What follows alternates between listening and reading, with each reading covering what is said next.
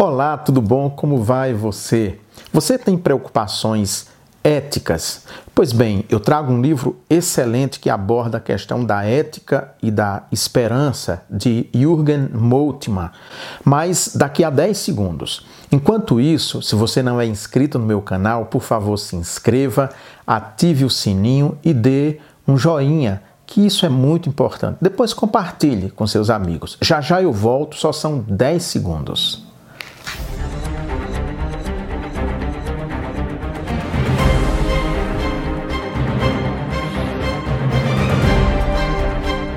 Nós vivemos num período muito difícil, sobretudo aqui no nosso país. Há uma certa falta de esperança. Será que nós vamos superar essa crise ética, política, moral e religiosa que estamos passando? Pois bem, eu acabei de ler um livro muito importante que trata sobre ética e esperança, de Jürgen Moltmann, um dos teólogos mais importantes da segunda metade do século XX e primeira metade do século XXI. Moltmann, em 1964, escreveu um livro que influenciou muito a teologia da América Latina, chamado Teologia da Esperança. E no prefácio desse livro aqui, Ética da Esperança, ele disse que ficou desde aquela época querendo escrever uma ética da esperança. E esse livro acabou saindo e conquistou leitores no mundo inteiro pela sua urgência, pela sua atualidade. O livro tem cinco capítulos que são contundentes, que são muito fortes. Eu vou brevemente citar sobre cada um deles aqui. Escatologia e ética, ele trata no primeiro capítulo sobre esse assunto tão importante. O que posso fazer? O que posso esperar? A partir de uma reflexão feita por Immanuel Kant. O que posso esperar? Essa é a pergunta importante de, desse filósofo chamado Immanuel Kant. E é a partir daí que ele começa então a refletir sobre os grandes problemas éticos do nosso tempo, principalmente relacionados com a, a escatologia, ou seja, com o porvir, com o tempo vindouro, com o tempo que há de vir.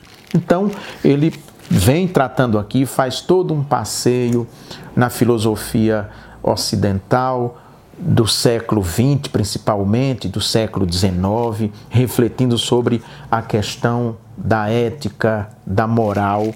Orar e vigiar são assuntos importantes que ele trata aqui. O segundo capítulo ele vai tratar sobre uma ética da vida. Esse ele mergulha muito mais profundamente nas questões importantes que emergiram aqui no Ocidente, principalmente depois da Segunda Guerra Mundial e da triste experiência do nazifascismo na Europa, que foram terríveis. Né? Ele fala aqui sobre uma cultura da vida, o terror da morte. Olha só, hoje a própria vida humana se encontra em perigo extremo, não porque esteja ameaçada pela morte, isso ela sempre esteve. Ela está em perigo extremo porque deixou de ser amada, a questão da vida que deixou de ser amada. Esses dias nós estamos vendo, por causa dessa onda de frio, problema seríssimo ali em São Paulo na famosa Cracolândia, as pessoas sendo jogadas de um lado para outro na capital paulista, deixando as pessoas assustadas. Jürgen Moltmann traz uma reflexão importante para a gente, dizendo que a vida deixou de ser amada. A vida deixou de ser respeitada. Por isso, então, que nós enfrentamos esses problemas tão sérios na nossa sociedade. A vida deixou de ter uma importância para nós porque foi transformada em algo sem sentido. E aí ele vai pensar sobre a urgência ou a importância ou se existe uma ética cristã e se essa ética cristã se sobrepõe a ética de um modo geral. Ele segue ainda neste, neste capítulo, lembrando que quando desaparece o espírito público de uma sociedade, também se perde a confiança, e vai falar especificamente sobre confiança, sobre o depapelramento social, ou seja, o empobrecimento da sociedade, o empobrecimento das pessoas, e vai pensar a questão da liberdade e da justiça. E mais ainda, não existe uma sem a outra, elas caminham sempre juntas, de mãos dadas. A questão do Estado como aquele que exerce o monopólio da violência, o grande problema hoje que o mundo enfrenta, que é a privatização da segurança pública. Isso aqui nós vemos no Brasil, a população é praticamente jogada às traças porque existe uma elite que tem segurança própria. Então, o Estado não se preocupa em garantir segurança para a população. O que mais se tem incentivado aqui no Brasil tem sido justamente a pseudo-segurança privada, pessoal, incentivando as pessoas a terem armas nas suas casas, quando, segundo ele, é o Estado que precisa garantir essa segurança para toda a população e não somente para um grupo de privilegiados. Vamos mais um pouco aqui é, avançar, porque tem uma parte muito muito bacana nesse livro, o capítulo terceiro e o quatro especialmente. Então, vamos aqui no terceiro, a ética da terra. A relação que ele cria então entre os seres humanos e a Terra é algo fascinante, algo que nos leva a refletir sobre, sobre a nossa relação com a Terra. E ele retoma a ideia da Terra como Gaia e de que nós somos parte da própria terra. Nós não somos pessoas deslocadas da terra, nós não somos seres que estão desvinculados da terra, mas que caminhamos juntos. Então, uma ética da esperança precisa levar em conta também o nosso relacionamento com a terra, com o cuidado da terra. E ele questiona essa ideia da cultura ocidental, do ser humano explorar a terra, de ser o senhor da terra, de tal forma que ele trabalhe contra a sua própria existência à medida que destrói o planeta, a casa mãe, Gaia, o lugar onde nós habitamos, onde nós vivemos, e o lugar mais do que onde nós vivemos, o lugar feito pelo próprio Deus, onde Deus também resolveu habitar. E aí ele retoma a construção do templo, a ideia de, de Salomão quando fez o templo e de Deus habitando entre o seu povo, no meio do seu povo. Não nos esqueçamos que Moltmann é um dos maiores teólogos, então toda essa sua reflexão é uma reflexão a partir de uma concepção bíblica do mundo e da sociedade. A teoria de Gaia oferece também uma alternativa ao antropocentrismo moderno, que percebe a Terra somente como o ambiente do ser humano e ensina a pensar o humano orientado pela Terra. Aliás, ele critica essa questão do antropocentrismo quando ele diz que o antropocentrismo é muito mais um andropocentrismo, ou seja, o homem varão como centro de tudo, não só o ser humano, até a própria mulher é excluída do processo reflexivo de sociedade, de construção de uma sociedade igualitária. Ele critica veementemente esse antropocentrismo ocidental que coloca o, o ser humano ou o andropocentrismo que coloca o homem, o varão propriamente dito, no centro de tudo e tudo gravitacionando em torno dele mesmo, sem levar em conta a própria terra, sem levar em conta a aliança que Deus fez com a terra. Essa aliança não foi só com o ser humano, mas é com a própria terra. Ele diz assim: no, na parte perspectivas bíblicas. Após a catástrofe ecológica do dilúvio, segundo o relato do escrito sacerdotal, Deus estabelece uma aliança da vida com os sobreviventes, convosco e com os vossos descendentes depois de vós e com todos os seres animados que estão convosco. Ou seja, a aliança de Deus não foi só com o ser humano, mas também com todos os seres vivos e com o próprio planeta com a própria terra, com a casa mãe.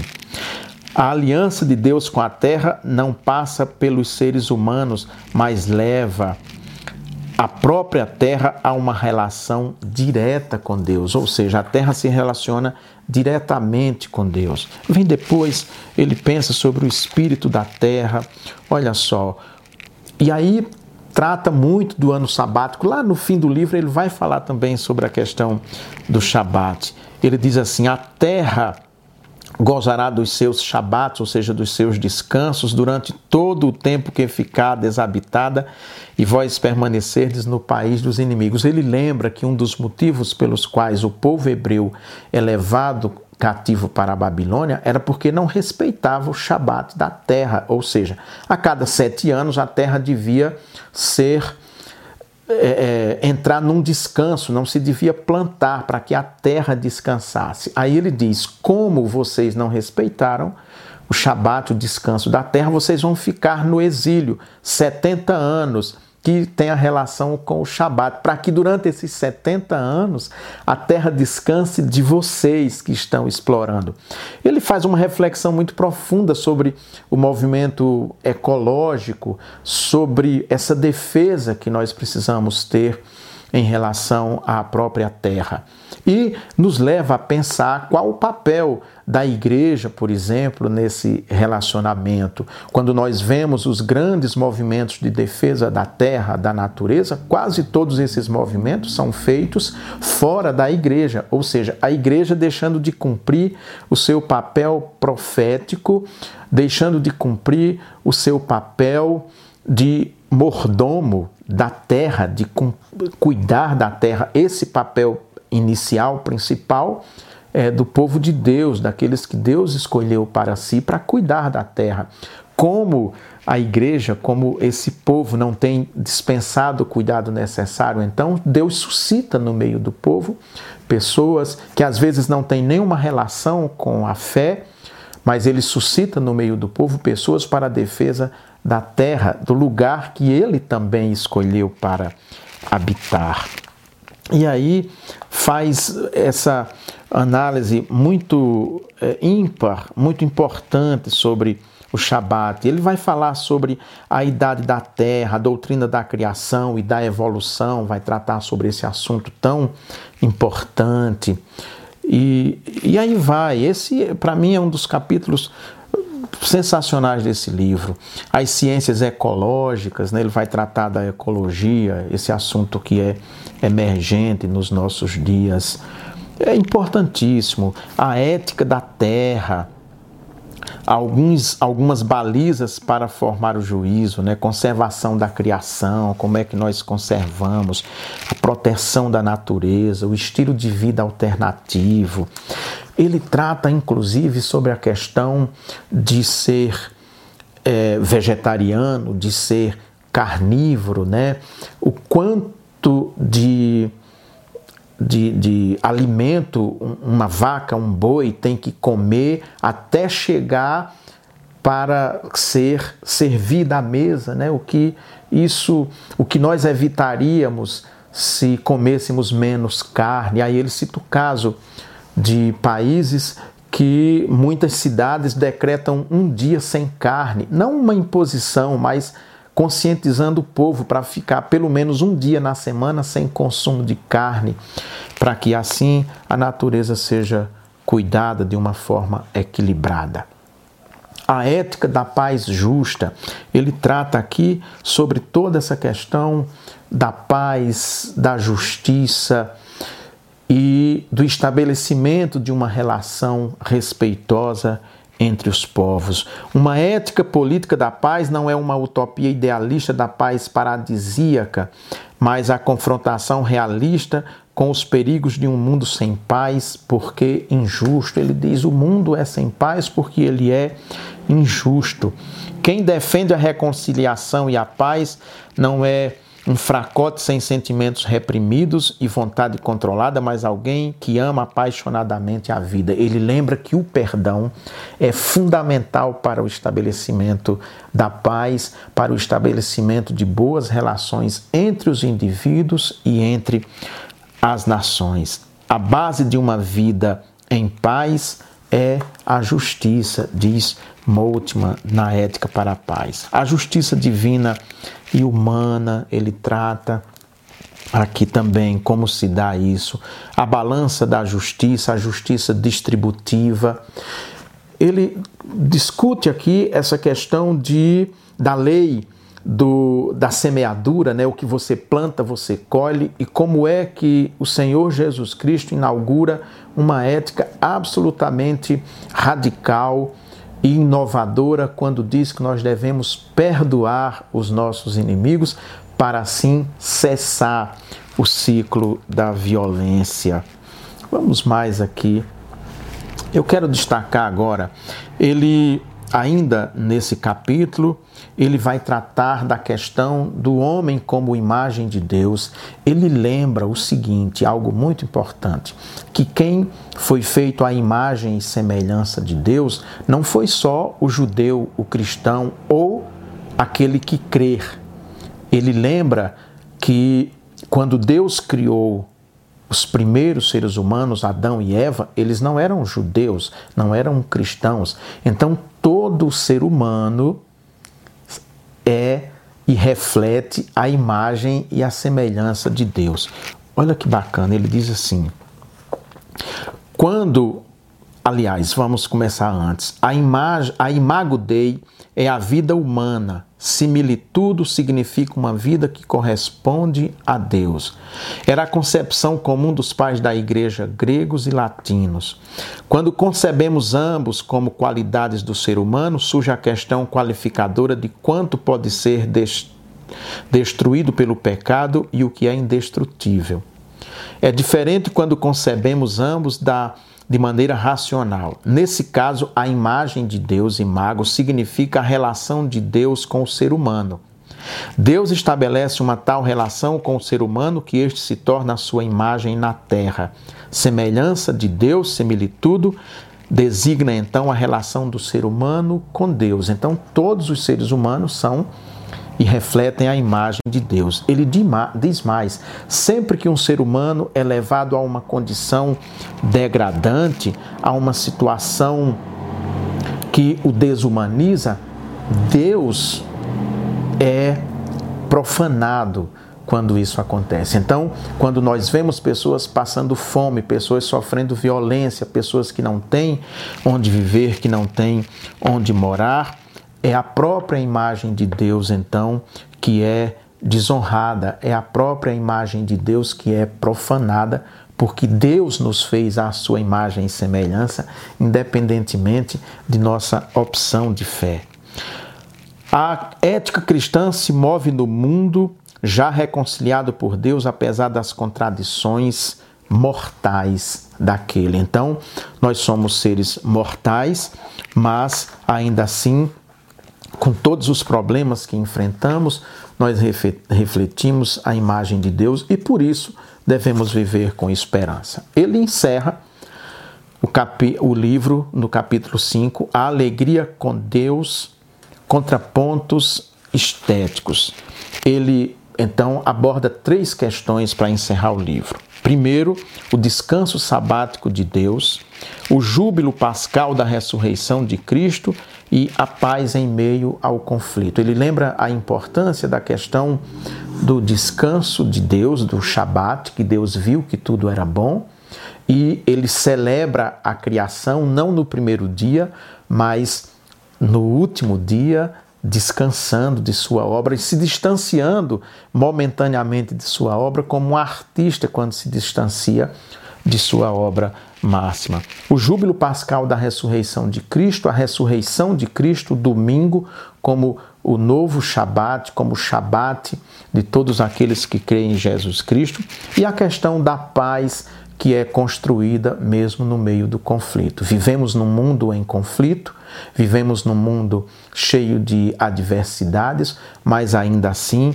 é preciso que vivamos em paz é preciso que vivamos focados na existência e numa ética da esperança que aponta sempre para um futuro, para um porvir melhor.